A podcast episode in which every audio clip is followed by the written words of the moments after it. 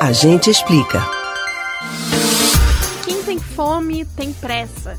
Você provavelmente já escutou essa célebre frase do sociólogo Herbert de Souza, mais conhecido como Betinho. Ele fundou em 1993 a ONG Ação pela Cidadania, com o intuito de ajudar milhares de brasileiros que sofrem de um mal que atravessa décadas a fome.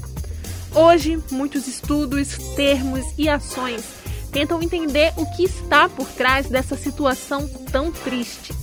Entre os termos mais comuns aparece a insegurança alimentar, um conceito histórico que abarca uma série de definições importantes para entender e debater o assunto. Você sabe o que significa insegurança alimentar? A gente explica. De acordo com o documento aprovado na segunda Conferência Nacional de Segurança Alimentar e Nutricional, a segurança alimentar é definida como a realização do direito de todos ao acesso regular e permanente a alimentos de qualidade em quantidade suficiente, sem comprometer o acesso a outras necessidades essenciais.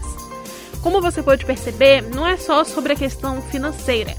A falta de acesso à informação e problemas no lugar onde se mora como a falta de saneamento básico, também podem acarretar em um cenário de insegurança alimentar. Esse conceito tem base na ideia de segurança alimentar, que tem origem a partir da Segunda Guerra Mundial, quando a Europa estava devastada e sem condições de produtividade alimentar.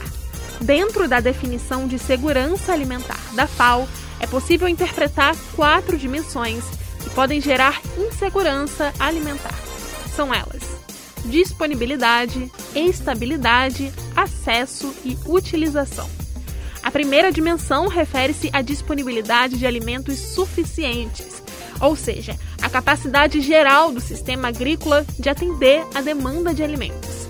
Já a instabilidade se refere à possibilidade de haver risco de perda temporária ou permanente de acesso aos recursos necessários para a alimentação.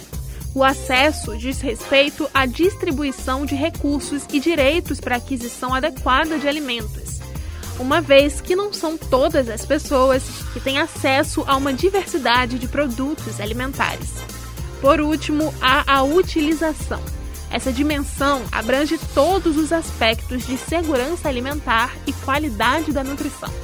Quando se fala da utilização, leva-se em consideração também as condições sanitárias em toda a cadeia alimentar.